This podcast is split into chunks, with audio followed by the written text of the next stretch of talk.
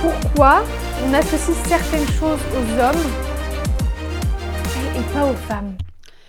Bonjour à tous, bienvenue dans un nouvel épisode du podcast Marco Investigation Combattre le sexisme. Aujourd'hui, je vais vous présenter des témoignages de jeunes femmes qui ont été victimes de clichés sexistes.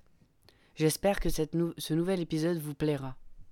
Dites-moi en des nouvelles en commentaire. À bientôt. J'ai beaucoup réfléchi à la question depuis que tu m'as demandé un peu ce que j'en pensais et en fait je pense que la plus grande discrimination sexiste de la, dont je suis victime au quotidien euh, c'est d'abord celle d'être une femme féministe. Euh, en tant que, que féministe, je suis catégorisée comme une femme enragée, jamais contente et euh, comme quelqu'un qui en demande trop et qui va trop loin aussi euh, dans ses revendications. Euh, tout ce que je fais au quotidien, je dois le justifier et surtout je dois me justifier d'être féministe. Je dois me justifier de, vouloir m'habiller comme je veux. Je dois me justifier de, vouloir l'égalité. Je dois me justifier de, de plus vouloir être agressée. Et, et ça, c'est au quotidien. Et d'autant plus que en tant que féministe, on, on s'en prend plein la gueule au quotidien. Euh, J'ai du mal à exprimer cette idée. Ça paraît assez clair dans ma tête, en fait. En fait, euh, parce que je suis la féministe de service, il euh, y en a qui vont se retenir de dire ce qu'ils pensent devant moi parce que ils savent que je vais jamais arrêter le débat. Et il y en a qui vont me pousser dans mes retranchements et, et qui vont me demander de me justifier d'être féministe et qui vont me demander pourquoi le, le féminisme il est encore nécessaire aujourd'hui et pourquoi je me bats encore alors que finalement euh, désormais les femmes et les hommes ont les mêmes droits. Euh, alors c'est peut-être vrai dans la loi, mais c'est loin d'être vrai au quotidien et, tout ce qui peut nous arriver en tant que femme, et ben finalement il faut qu'on le, il faut qu'on justifie que c'est pas de notre faute et qu'il faut qu'on justifie qu'on continue à se battre pour ça. Je sais pas si tu veux un, un exemple précis de situation. Je crois que j'en ai pas. C'est tellement quotidien. Euh, parce qu'en en fait, il y en a des tonnes. Mais, mais par exemple, je, tous les matins quand je m'habille, je réfléchis pas au confort ou à comment je me trouve dans une tenue, mais je réfléchis plutôt à ce qu'on va me dire et est-ce que ma tenue, elle est bien en lien avec euh, le rôle et l'identité que je dois apporter. Par exemple, pendant les vacances, je suis directrice d'un centre de loisirs. Je peux pas m'habiller n'importe comment parce qu'il faut que j'ai l'air sérieuse alors que je suis jeune et directrice.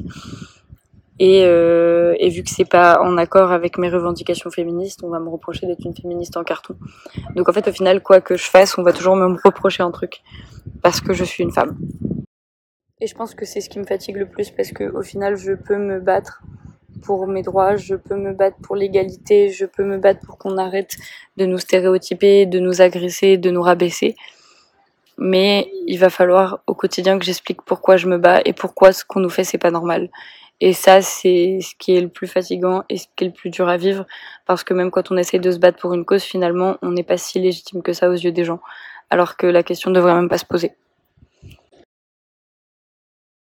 Et au final, les discriminations sexistes dont je suis victime au quotidien et qui m'ont le plus atteinte dans ma vie, c'est celles liées au physique, à l'aspect de mon corps, à ce que mon corps dégage, à ce que ma tenue renvoie, à, à quel genre d'objet sexuel je pourrais être au final, et, et, ce, dans tous les domaines de ma vie.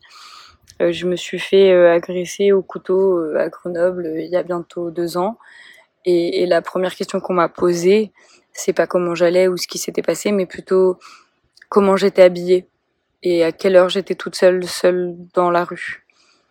Et ça, euh, c'est peut-être ce qui fait le plus mal dans cette histoire. Parce que finalement, euh, le problème c'est pas que je me sois fait agresser, le problème c'est que j'ai été une femme seule dans la rue et on se demande quand même comment j'étais habillée parce que si j'avais eu une jupe et un décolleté, oh mon dieu, je l'aurais cherché.